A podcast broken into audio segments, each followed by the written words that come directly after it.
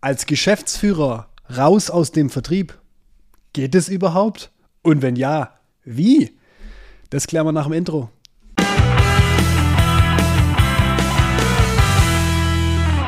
So, Herr Ströbel, nach einem ziemlich langen Tag in einem Workshop mit einem Geschäftsführer, Ja. äh, genau das Thema nämlich, als Geschäftsführer raus aus dem Vertrieb, ähm, ist für viele, glaube ich, so eine Konstellation, die sie sich irgendwann vorstellen können oder sogar auch manchmal darauf hinarbeiten.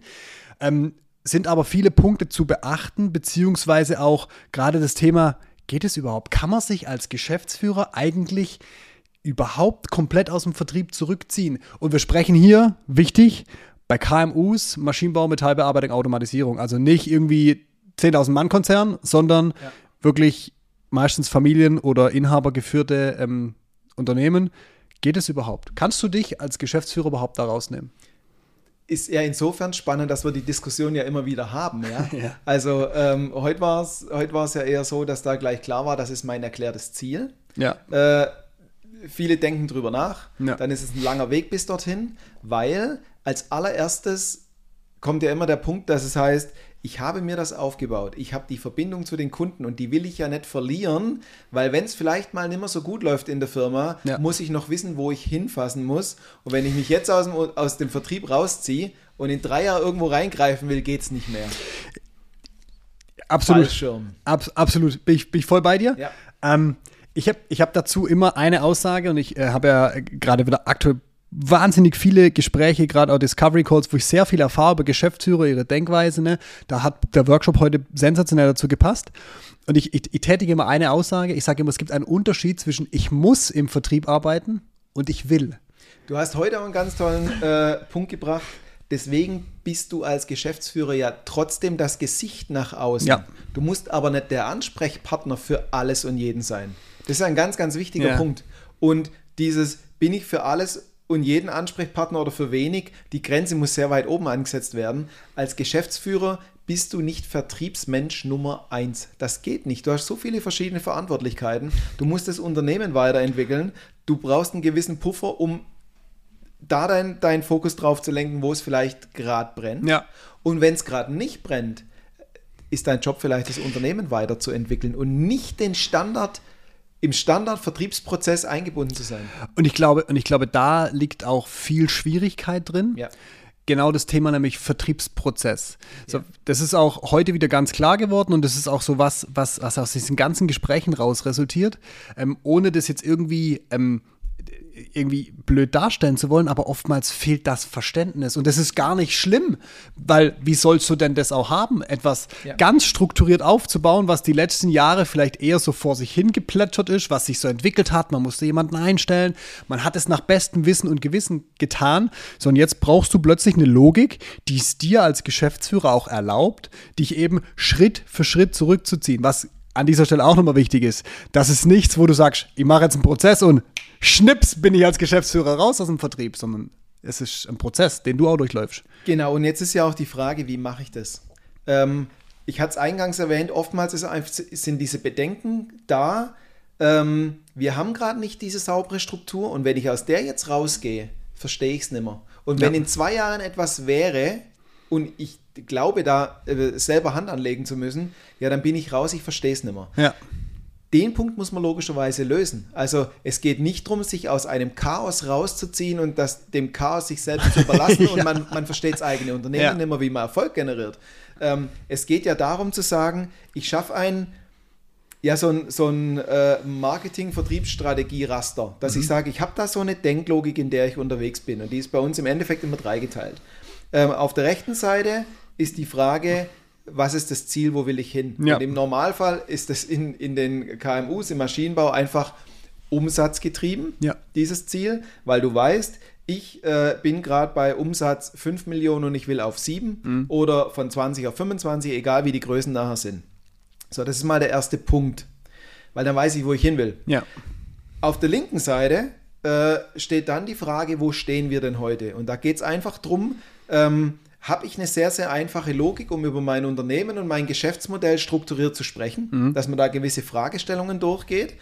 Ähm, und jetzt habe ich rechts das Ziel, wo ich hin will, links meine Ausgangssituation, wo ich immer nach der gleichen Logik mir Fragen stellen kann, hat sich was geändert? Ja. Und aus der leite ich jetzt meine strategischen Grundrichtungen ab, um zum Ziel zu kommen. Lass uns mal da zwei ganz äh, elementare Tools, die wir auch heute wieder besprochen haben, oder äh, elementare ähm, Methodiken, nämlich einmal, das ist das Business Model Canvas, wo du einmal analysierst, wie funktioniert dein Geschäftsmodell. Ja. Und dann auf der anderen Seite leitest du ja durch die SWOT-Analyse auch so ein bisschen ab, wo sind meine internen Stärken und Schwächen und wo Ja. sind die externen ähm, Chancen und Risiken. Und daraus leitest du ja im Prinzip ab, was musst du tun. Genau.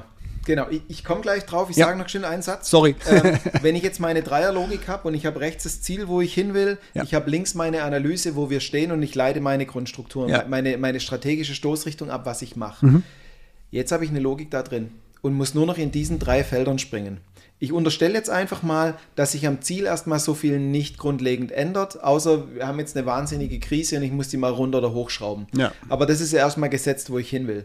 So, und wenn jetzt, egal welches Thema hochkommt, habe ich ja immer nur zu entscheiden, bin ich im linken oder im mittleren Topf. Befinden wir uns noch in den Überlegungen, die wir angestellt haben und die, die strategischen Stoßrichtungen, die wir uns ausgedacht haben, wo es hingehen soll, dann bin ich innerhalb dieser äh, Themen unterwegs und leite da meine Maßnahmen ab Ja. und kann mal gucken, haben die funktioniert, haben die nicht funktioniert, müssen wir umallokieren. Ja.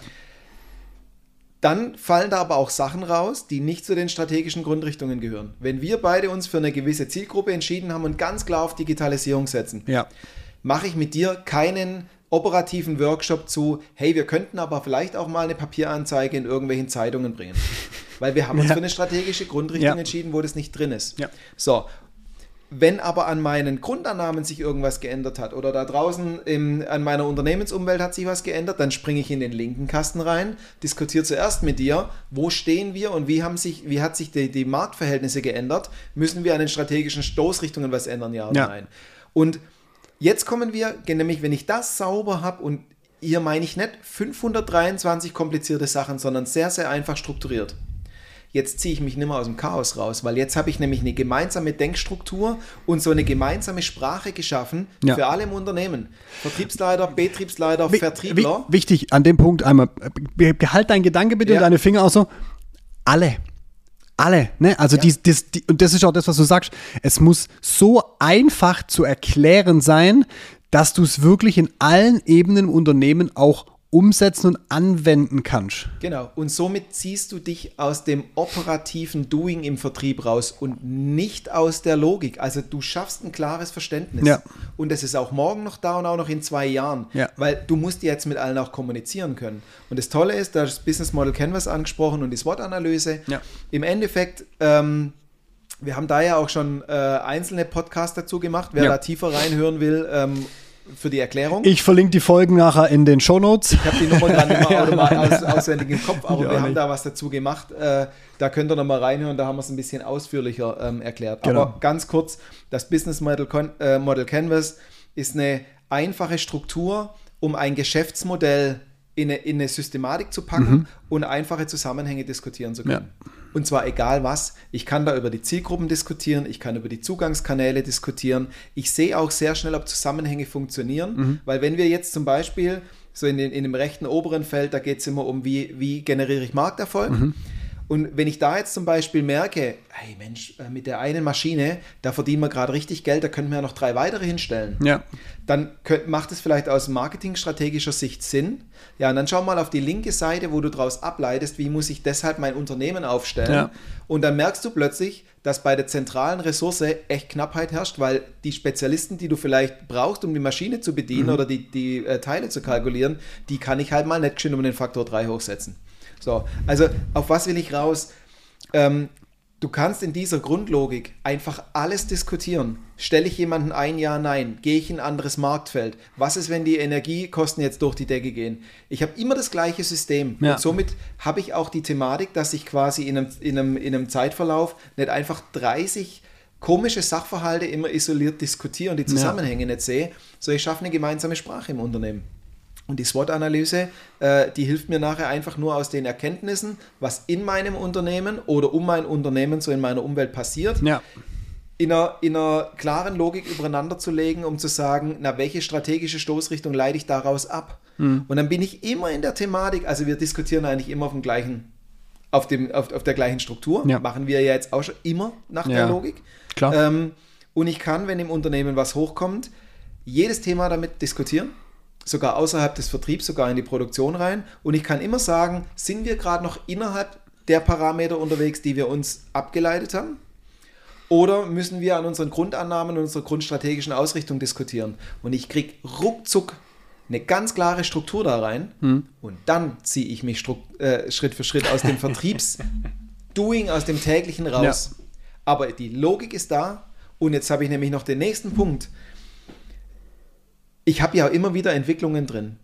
Das Team wird größer oder Leute gehen raus. Vielleicht habe ich mal einen neuen Vertriebsleiter, weil der alte rausgeht. Ja. Und natürlich ist der neue nicht ganz genau gleich wie der alte. Ja, was ich niemals tun würde, weil das haben wir auch schon öfters mal so gehört, ähm, ja gut, die Strategie und die Struktur bringt der neue Vertriebsleiter ja mit. Aha, okay. Ja. Jetzt, naja. Ich, ich kenne die durchschnittlichen äh, Wechselzahlen von Führungskräften nicht, von, von durchschnittlichen Zeit, wie lange ist jemand da. Aber jetzt gehen wir doch einfach mal davon aus, äh, ihr wollt euch einen Vertriebsleiter ins Unternehmen reinholen und es soll nicht der letzte Dulli sein. Dann ist es einer, der sich wahrscheinlich weiterentwickelt. Und die Chance, ja. die ihr jetzt habt, dass der zu euch wechselt, ist auch die Chance, dass der in fünf Jahren wieder weiter wechselt. Und ich will doch nicht jedes Mal, wenn ein neuer Vertriebsleiter kommt, alles auf den Kopf stellen. Ja. Die Vertriebler wissen immer, um was es geht. Ich als Geschäftsführer weiß es nicht. Und der Vertriebsleiter hat auch immer mit dem Produktionsleiter zu tun. Ja, soll man jetzt jedes Mal alles auf den Kopf stellen, weil ein neuer kommt? Ja, bitte nicht. Auf, das, das, hat genau diese Aspekte. Ne? Du, du hast dann keine Transparenz mehr für dich und dein Unternehmen. Ne? Du bist der Geschäftsführer. Dass das alles für dich transparent hat, ist irgendwie fast schon unumstößlich. So, und, und zusätzlich kann sich dann jeder immer an dieses eine, an diese eine Logik gewöhnen und genau. muss sich auch nicht immer umgewöhnen. Also von dem her macht es definitiv Sinn, wenn ihr euch aus dem Vertrieb rauslösen wollt, genau diese Punkte zu beachten. Macht euch am Anfang mal konkret Gedanken darüber, wo wollt ihr eigentlich hin, was ist euer Ziel.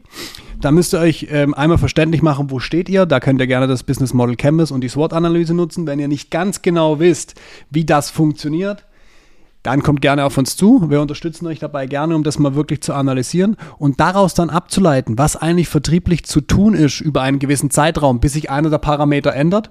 Ähm, das sind die drei Kernpunkte, die ihr angehen müsst.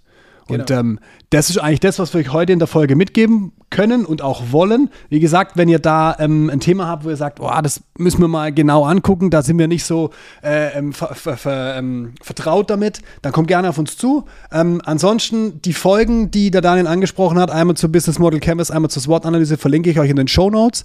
Und äh, lasst uns gerne ein Abo und eine Bewertung da. Und wenn ihr Bock auf mehr Vertriebs Tipps und einfach auch strategische Ausrichtung der Themen habt, ähm, dann gerne weiter folgen. Und äh, wir sind für heute raus. Macht's gut. Ciao, ciao. Letzten Tipp gibt es gleich noch von mir.